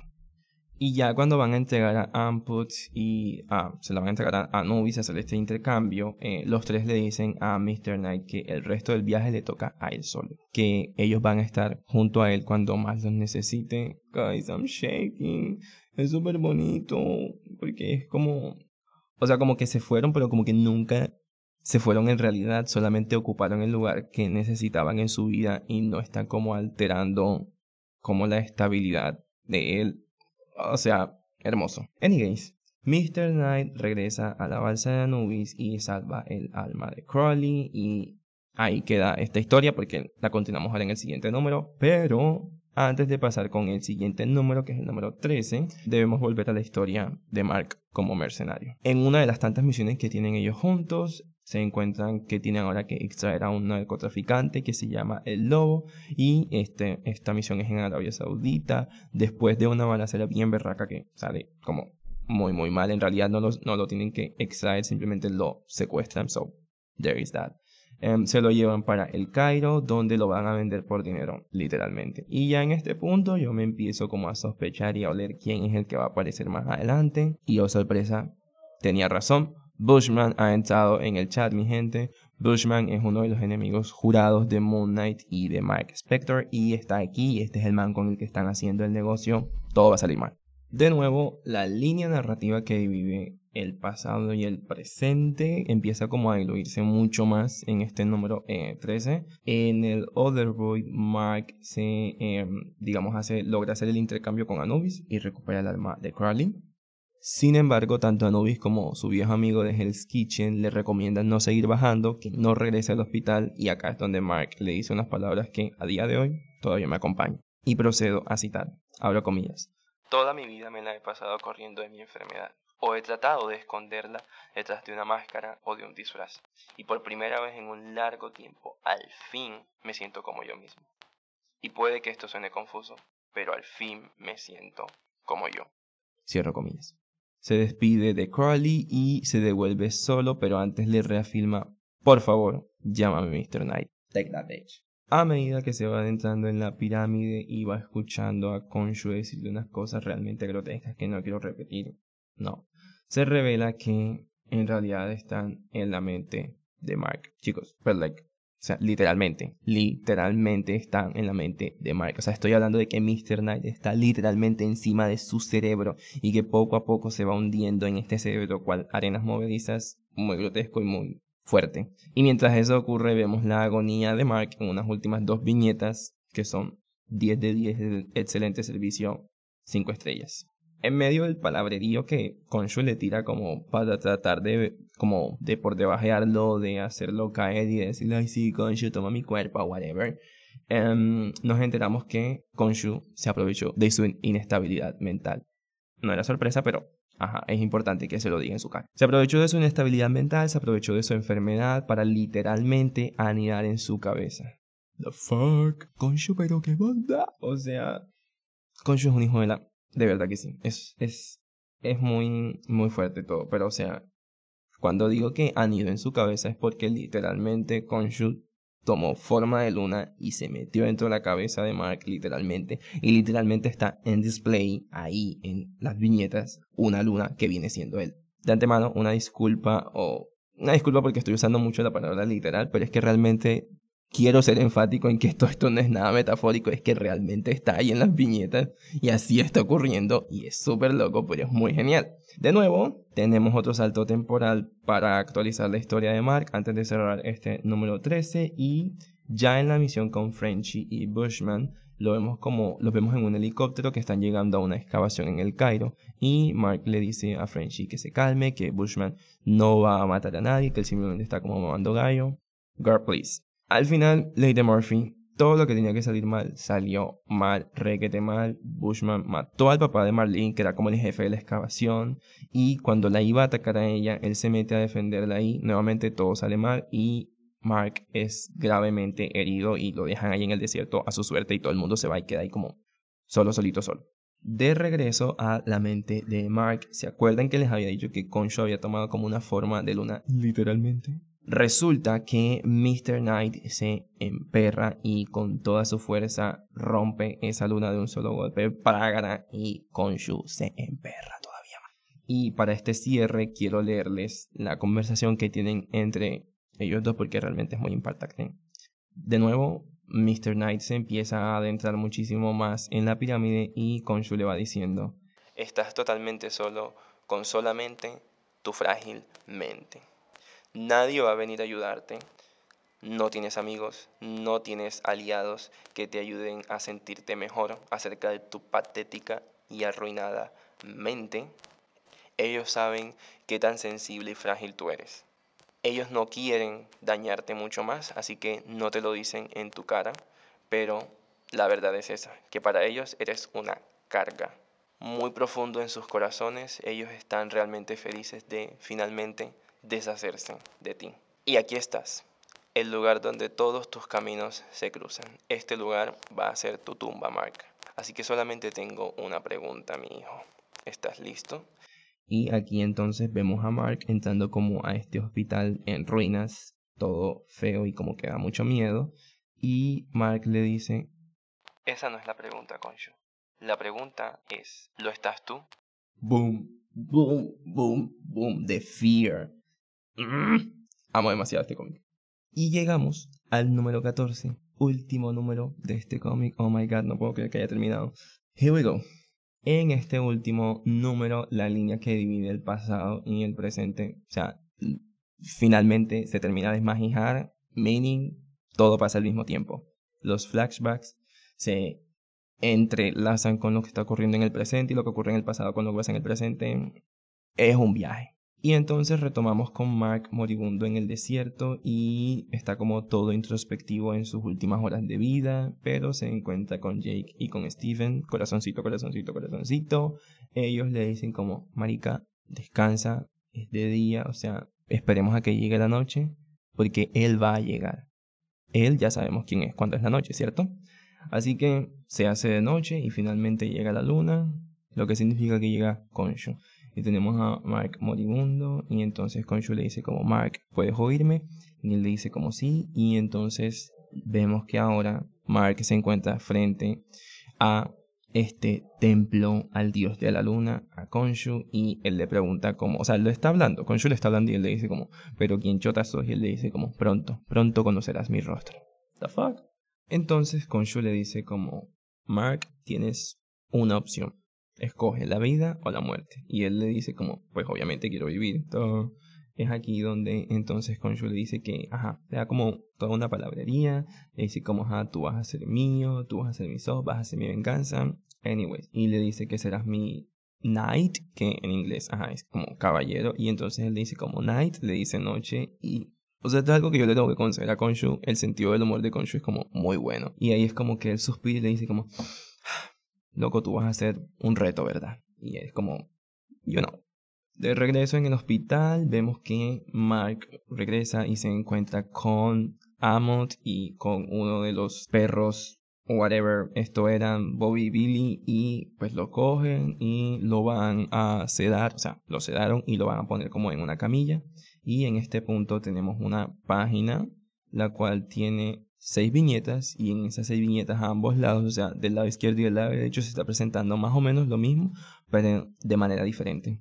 Vemos que Konshu carga a Mark al mismo tiempo que estos enfermeros lo están cargando para la camilla y lo van a, digamos, como electrocutar, básicamente. Y ahí es donde Konshu del otro lado está haciendo como su ritual. Y entonces Mark le dice como, pero ven acá, ¿qué es lo que está pasando? Porque está como in and out, como de dos realidades. Y él le dice como, Konshu le dice como, esto que estás viendo tú aquí, Mark, es un flashback. Aquí el tiempo y el espacio tienen muy poco significado, así que no le prestes atención, disfruta el, viaje. Y aquí de nuevo entonces tenemos como que le dan como un choque eléctrico y de la nada se despierta y lo encontramos con que sobrevivió a este golpe letal en la pirámide y pues vemos que cuando se levanta está Marlene y está como otro de los de estos manes de, la excavación y empieza a decir como cosas obviamente de alguien que acaba de entregar su vida a un dios de la luna, cosas raras. Y de la nada, pum, vemos que regresamos al hospital y están tratando de electrocutarlo, pero nada le hace. Nada le hace, nada le hace porque ya él renació. Y nada, se levanta y rompe la, las, digamos, como las esposas como con los que lo tenían amarrado y de la nada se levanta y dicen como, oh my god, Spectre está libre. Y él le dice, y él cuando se levanta dice, no solamente Spectre, somos todos nosotros. O sea, y vemos como que el rostro, este es algo muy genial. Y estoy viendo el cómic y me acabo de dar cuenta, el rostro es el rostro de Steven. O sea, como que todos al mismo tiempo están tratando de acabar con, eh, con toda esta gente que los está como haciendo daño.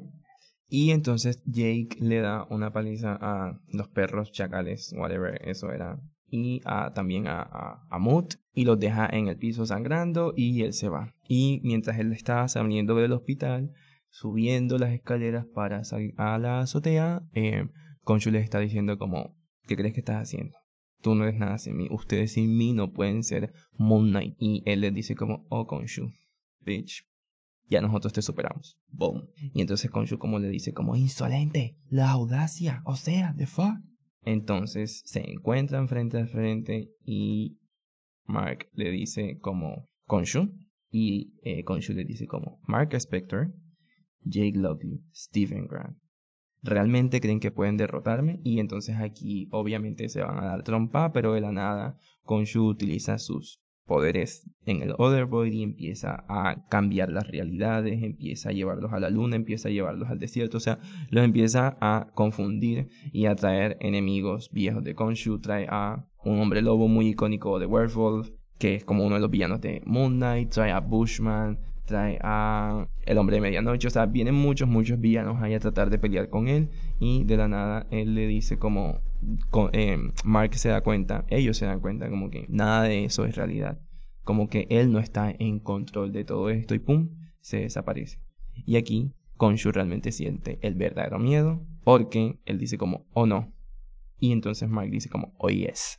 Y en ese momento viene una de las páginas, dos páginas más hermosas de la vida. Y yo esto lo voy a leer y lo voy a narrar al mismo tiempo. Déjeme abrir el cómic. Y entonces él le dice, en ese momento, Konshu, esto es súper icónico, yo lo voy a publicar en Twitter y también lo voy a publicar en, en, Instagram cuando publique el, el, el, podcast. Mark se aproxima hacia Konshu y le agarra el cráneo y le dice como sí, yo estoy enfermo y he estado enfermo toda mi vida y sé que no voy a estar curado y este es quien yo soy. Pero todavía puedo vivir, yo todavía puedo tener una vida y no dejaré que tú lo arruines. Para mí, nunca más. Y entonces Konshu le dice como, no, pero tú me necesitas. Y él le dice como, no, Konshu, no te necesitamos. Yo soy Mark Spector, yo soy Stephen Grant, yo soy Jake Lockley. Y a medida que va diciendo estos nombres, va intercambiándose personalidades, el, el cráneo literalmente de Konshu se va reventando, sentimos su dolor y finalmente le dicen, vamos a estar bien, vamos a vivir con quienes nosotros somos. Porque nosotros somos Moon Knight y nosotros nunca te hemos necesitado. Crash. Y se revienta el cerebro de Konshu en 778 mil pedazos. Y de nuevo la siguiente página es una página muy calmada, muy apacible. Vemos a Mark como tranquilito, hay como de las manos de él están saliendo como el polvo del cerebro que acaban de partir, del cráneo que acaba de partir, perdón. En Nueva York ya todo está bien y estas últimas páginas son realmente muy hermosas. Y me permito citar. Tranquilo. Por primera vez en un largo tiempo, nuestra mente está quieta y simplemente me dejo bañar porque empezó a llover en ese momento. Y me dejó estar quieto. Y empieza a cerrar sus ojos y se calma. Saca de un bolsillo que tiene en su chaqueta la máscara de Moon Knight. Se quita la bandita que tenía en la nariz. Que significaba, pues nos daba esa, esta intención de que estaba enfermo. Y cuando se quita la bandita, significa que, pues que se encuentra bien. Y entonces dice. Y entonces la duda empieza a entrar en mí. ¿Será esto real? Pero todo lo que sé es que mientras la lluvia cae sobre mí, se siente muy muy real. Lo suficientemente real de cualquier manera. Y eso es suficiente para nosotros. El fin.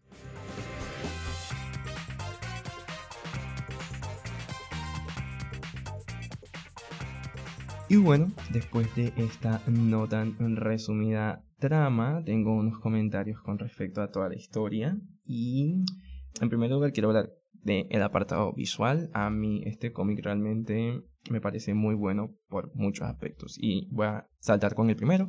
Y es que, lo había dicho en la narración, cuando en los cómics hay un cambio de artista, muchas veces no está como justificado dentro de la historia, sino que por fuera de la historia nosotros entendemos que es que, se necesitan hacer ciertos cambios o darle como dinamismo a la historia o darle un respiro al dibujante. Anyways, pero aquí en esta historia, en este cómic, cada cambio de artista, cada color que se agrega, cada viñeta que nos saca de onda tiene un propósito. Y eso es realmente impresionante. Es realmente impresionante porque de los cómics que he leído creo que este ha sido como el único donde esto es como algo consciente que ocurre y eso me parece muy genial. Me parece también muy genial que cada artista le puso su le puso su sello a cada historia que le tocó narrar. Entonces la historia principal de Mark Spector y de eh, Moon Knight está, ya sabemos, con Greg Smallwood, con Jordi Belair, ellos dos son los artistas principales, pero la historia de Steven Grant la viene haciendo Wilfredo Torres y Michael Garland y es como este estética toda como bien bonitica, cuidadita, como super idílica, como todo está bien, como un cuentico de hadas, esa es la historia de Steven Grant, pero la historia de Jay Lockley es un poquito como más dark, como un poquito más oscura, como más nocturna, como más taciturna. Y ese estilo como noir, como retro, como pulp de estos cómics viejísimos, es como esa, esa, esa atmósfera no las presenta Francesco Francavilla en esta historia de Jake Lockley y eh, la historia de el Mark del espacio de Moon Knight eh, One es con James Stoke y él también le pone como su propia atmósfera, como su propio sello y esos estilos como tan definidos nos presentan las personalidades tan diferentes que son entre ellos mismos. Y eso tiene una razón de ser, que es esta misma que pues estoy explicando. Hay algo y es que en este cómic, así como hay, hay, una, hay una referencia en el cómic que es como meta, si se puede de alguna manera, y es que Jeff Lemire es un artista, perdón, un escritor que ha tenido que lidiar en su vida con eh, situaciones de salud mental, y por eso este cómic se siente como tan honesto, como que no se toma muy, no se toma en ningún momento a la ligera ciertos temas como de, no sé, la depresión, como ideaciones suicidas, como ciertas cosas las trabaja como con mucho respeto y como con mucho tacto y se siente en la historia. Hay una parte como que obviamente tenemos aquí en, en el número 9 que estoy aquí revisando y que dejé en el tintero de la narración para hacerlo justo en este momento. Y es la parte donde Steven se despide con Mark y quisiera leer. Voy como a parafrasearla más bien. En este punto donde ellos se encuentran en la oficina en el número 9 que Steven salió corriendo, eh, se encuentran y hay como un cara a cara entre ellos dos. Y Mark se sincera muchísimo con Steven y le dice como que él ha estado enfermo durante toda su vida y que se ha intentado ocultar, pero que ya está como harto de eso. Y le dice como que yo sé que nunca me voy a curar, yo sé que nunca voy a encontrar como esto, pero al menos puedo vivir sin la vergüenza de ocultar eh, pues esta enfermedad. Y le dice Steven como, como que voy a encontrar una mejor manera de vivir con esto. Y le dice, Steven, ¿será que me puedes ayudar con eso? Y Steven lo mira como con una carita así como dudosa, pero como con esperanza al mismo tiempo. Y le dice como, Marica, pero solo, promete, solo prométeme que encontrarás una manera de ser feliz. Y es como que le dice como, Marica, Voy a hacer todo lo que esté en mi poder y tú siempre vas a estar conmigo, siempre, por siempre, siempre. Goodbye, Stephen Grant. Y es como que se despiden y se dan este abrazo como tan emotivo y es como, es como él mismo reconociendo, de nuevo, lo que decían en la narración, es él mismo reconociéndose que algo andaba mal, que la, el acercamiento que le tuvo a esa, entre comillas, problema no estaba dando frutos y decide hacer algo al respecto.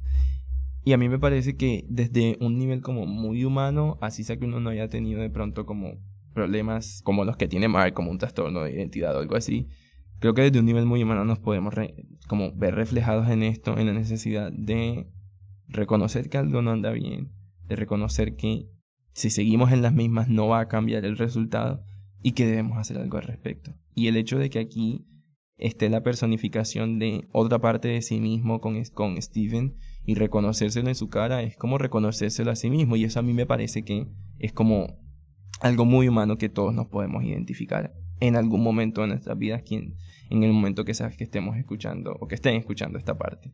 Por lo menos a mí me, me todavía me habla este cómic muchísimo. Y de nuevo ahí está el, el, el toque que le pone eh, Jeff con con que él sabe de lo que está hablando. Él ha pasado por, digamos, situaciones de depresión. Lo escuché en, un podcast que decían que él conoce de primera mano todos estos problemas y él mismo se tomó como a la tarea de darse esto. Y estoy hablando de una editorial super mainstream, Marvel Comics, en el 2015-2016, abordando este tema cuando, era un tema que, digamos, como que todavía como había cierto tabú. Todavía lo hay, pero en esa época había mucho más. Y tener un, un cómic con 14 números, mes a mes sacándolo, hablándote de un tema tan genial, impactando tantas vidas, o sea, bueno, el tema no es tan genial, es un tema muy serio, pero ustedes me entienden. Es un montón, es un montón. Y ahí es cuando ves que un cómic puede ser mucho más y que puede impactar las vidas de muchas personas. Y en, en bueno, cada número a medida, que iba saliendo mes a mes, al final de los del cómic siempre había como una sección que era como sección del editor y de los lectores. Y cada, o sea, la gente como que manda sus noticas y algunas las deciden escoger y las publican. Y muchas de las historias que se contaban ahí eran como personas que decían como, hey, este cómic me está hablando, me está tocando ciertos aspectos que no quería lidiar conmigo mismo. O sea, como que realmente sí hay un impacto en ese sentido Y eso es muy bello. Otra cosa que quiero eh, destacar, bueno, son varias, pero voy a destacar esta enseguida que la tengo aquí, y son los orígenes judíos de Mark. Como ya les había dicho, no son muchos los personajes en el mundo Marvel que son abiertamente, digamos, judíos, pero este sí es uno de ellos y me parece que todas las referencias y los datos que se cuentan son testimonio de que le quieren hacer honor a esos orígenes, como por ejemplo cuando vemos a Mark de niño y le dice que no, mi papá es un rabino en una sinagoga cercana, ahí está hablando de sus orígenes judíos, o como cuando está más grande y el papá muere y entonces le dice que él va a asistir a, a la Shiva, es como este periodo de siete días, como yo les decía, en el cual se de, alguna manera desconectan de todo lo de afuera, de cualquier distracción y se enfocan en los sentimientos y se enfocan en estar con la familia y con las personas que han perdido ese ser querido y en rememorar a ese personaje, a esta persona. Eso también digamos como que es algo bien bien, bien chévere de tratarlo aquí en este cómic. Yo no sabía que era el, la, digamos, como la llamada del Shiva, porque lo reconocí fue con esto y era como, pero ¿qué es eso de Shiva? Tiene que ser algo como con, la, con los orígenes judíos de, de Mark. Y pues cuando me puse a investigarlo fue como que me, me pareció una manera muy, muy buena de, de empezar el proceso del duelo. Porque muchas personas lo que hacemos cuando, bueno, hablo por mí y por gente que conozco, cuando, conoce, cuando alguien de, digamos, un ser querido fallece o conocidos de nosotros pierden a, un ser querido, lo que nosotros hacemos es como que pues vamos a sepelio, al velorio y estamos con la persona un ratito y ya. Pero a mí me parece que la forma en la que los judíos lo, lo hacen es como, como, no quiero decir como la forma correcta, pero me parece bien el hecho de que solamente se enfoquen en los sentimientos de las personas y que se permitan ser vulnerables, vulnerables los unos con los otros en un espacio cerrado eso me parece bastante chévere porque muchos de nosotros lo que hacemos es como evitarlo y reprimirlo porque así nos han educado y es como, ok, cuestionable, por decirlo menos. Otra cosa que quiero decir es que, como ustedes se dieron cuenta en la narración, este cómic es un montón. De verdad, hay veces que creemos que nada está ocurriendo en realidad, o que todo es producto de la imaginación, o que todo ocurrió en la mente, o que todo ocurrió en un plano interdimensional que está fuera del tiempo y el espacio todo puede ser cierto o nada puede ser cierto y esto es lo más chévere de, este cómic. No te dicen en ningún momento esta es la realidad. Esto es lo que ocurrió, esto es lo real. No te lo dicen. De hecho, durante los tres arcos, todo el tiempo está cambiando la percepción de realidad. Y al final cada quien puede decir, no, en realidad eso fue un sueño. O al final cada quien puede decir, no, realmente eso sí fue en otra dimensión o al final alguien puede decir, no, eso fue más que nada un viaje em, en el espacio-tiempo y ya. Y está bien, todo está bien, porque eso es lo chévere de este cómic, te permite que cada quien valide su propia como opinión con respecto a lo que está ocurriendo en realidad. Y eso me parece muy chévere y me gustaría como escuchar quienes lo hayan leído para ustedes como qué realidad, qué en realidad estaba ocurriendo. Otra cosa que quiero destacar acá es que el círculo cercano de Mark fue muy importante para cruzar todo este viaje. Sin la ayuda de Crowley, sin la ayuda de Frenchy, sin la ayuda de Marlene, sin la ayuda de Gina, él no lo hubiese podido lograr. Y eso nuevamente nos habla de que todos en nuestras vidas necesitamos tener un círculo de personas cercanas que estén con nosotros y que nos estén apoyando en las situaciones más difíciles de la vida. O en cualquier situación de la vida en realidad. Pero como vimos con Mark, para él fue muy importante la ayuda de Crowley. O sea, no es como que vas a entregar tu vida ahora por tu amigo, o sea, no estoy diciendo eso. Pero el hecho, digamos, como una metáfora de que tu círculo cercano te ayude a crecer como persona, eso me parece también como súper, súper, súper genial. Porque es como la vida misma, así ocurre en la vida de cada uno de nosotros vamos creciendo a medida de que interactuamos con personas y aprendemos de ellas y quizás le embarramos y quizás tenemos retrocesos como los tuvo Mark, como que dos veces se perdió y como que necesitó ayuda de alguien mayor para seguir hacia adelante, pues es un testimonio de la vida misma y, y eso está bien. Voy a hablar de Konshu. Voy a hablar de Konshu porque es un hijo de la grandísima, o sea, hijo de su papá, de verdad que sí, hijo de su papá. Konshu es la personificación de una relación tóxica y abusiva. Y sí, sé que no en todos los cómics Konshu está, digamos, como representado de esta manera, pero al final sí lo es. Al final sí lo es. Konshu se aprovechó de que Mark era un hombre con muchas carencias en su vida, con una enfermedad que no estuvo bien atendida durante gran parte de su vida, que no tuvo el tratamiento que necesitaba, y él se aprovechó de esta vulnerabilidad, de sus debilidades, y se lanzó a, aprovecharse de él, aprovecharse de él, a utilizarlo como una herramienta.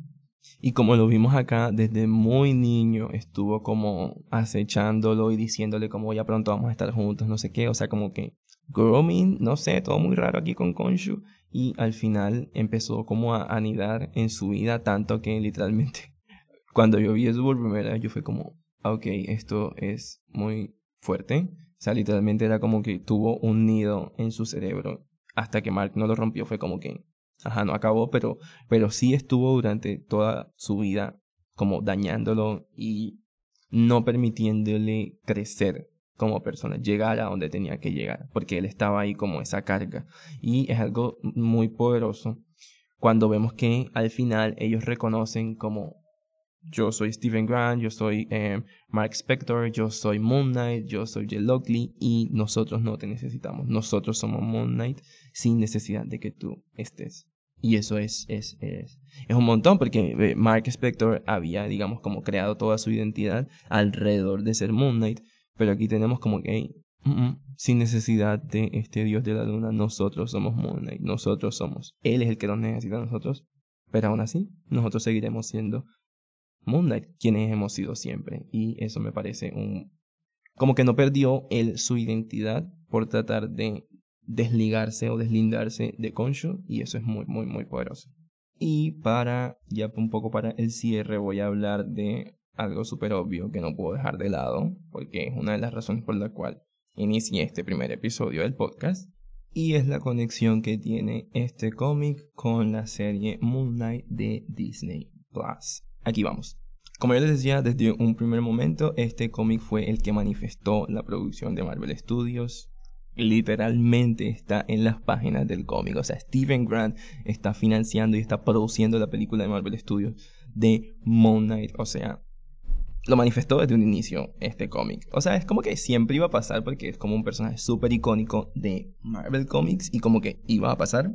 Pero no sé, el hecho de que esté en las páginas a mí me parece un valor agregado como supremamente interesante. Los mismos escritores y creadores de la serie han dicho que gran parte del argumento de la serie se basó en este cómic, que este fue como eh, la génesis de la historia y lo vemos en el capítulo, si mal no estoy, en el capítulo 3. Eso lo voy a hablar en el episodio que le haga a la serie, que será más adelante. Pero sí no podía dejar de pasar y decir que este fue el cómic que manifestó en nuestra realidad la serie de Moon Knight. Y si ustedes se dan cuenta y ya vieron la serie de Moon Knight, se, pues verán los paralelos que hay como con gran parte de la historia. Obviamente no todo es así, es un poco, obviamente hay otras influencias de otros, de otros runs, con Moon Knight, pero lo que ocurre como el capítulo 3 en adelante tiene muchísimo que ver con esos saltos en la realidad, muchísimo que ver con la historia que estamos viendo acá. Otro dato que quiero dejar por acá son las referencias a la mitología egipcia. Este cómic realmente se toma muy, muy, muy en serio la mitología egipcia. Yo iba como, a medida que iba leyendo, pues yo, no sé mucho de mitología egipcia, obviamente, pero Wikipedia ayuda, y iba buscando, cada que mencionaban un dios, yo lo iba buscando. Y la forma en la que lo representaban, digamos, en el dibujo, en la textura, en todo, era muy, es muy, muy, muy parecida a la forma en que, pues obviamente era en la mitología egipcia de nuestra realidad.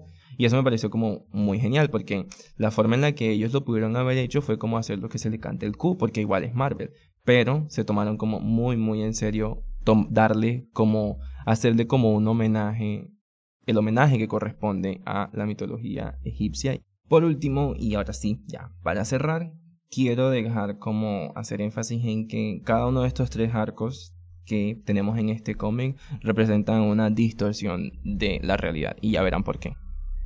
El primer arco, Bienvenidos a Egipto, que va del, uno, del número 1 al número 5, presenta como unas grietas en la realidad.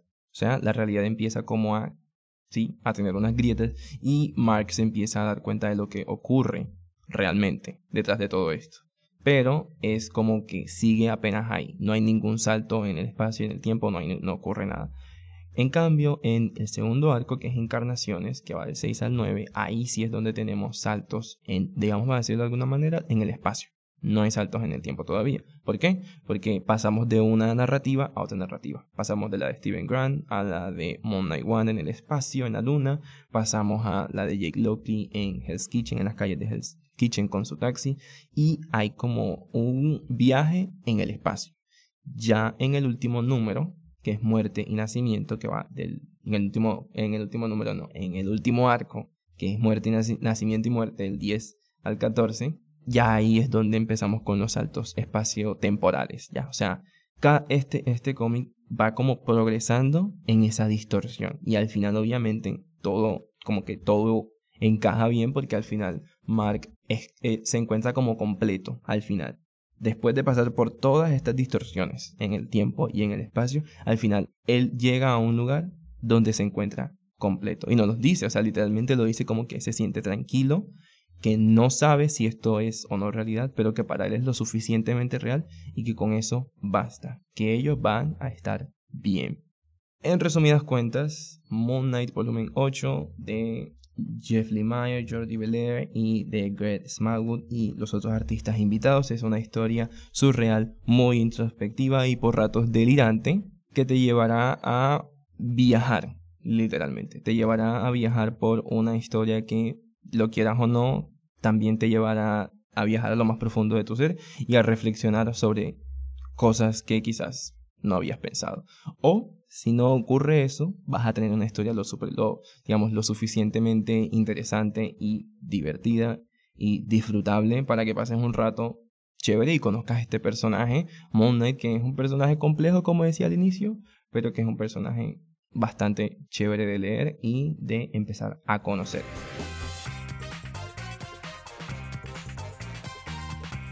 Y bueno, hemos llegado al final de este primer episodio. No puedo creer que esté diciendo esto realmente. Es un podcast que he estado queriendo lanzar desde hace mucho tiempo, pero que hasta ahora el tiempo fue el indicado. Y aquí están ustedes viendo este primer, escuchando más bien, este primer episodio. Agradezco mucho a todas las personas que han apoyado la realización de este eh, primer episodio y este podcast como tal.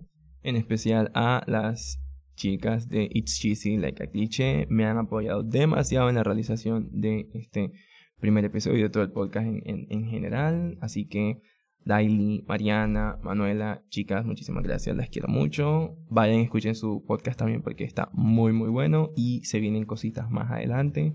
Les recuerdo las redes sociales de este podcast, arroba let's f al piso go pod Así lo pueden encontrar en Twitter, también en Instagram y mi cuenta de Twitter personal, que es como que la única que uso, eh, arroba fuentes KOD, eso es en Twitter.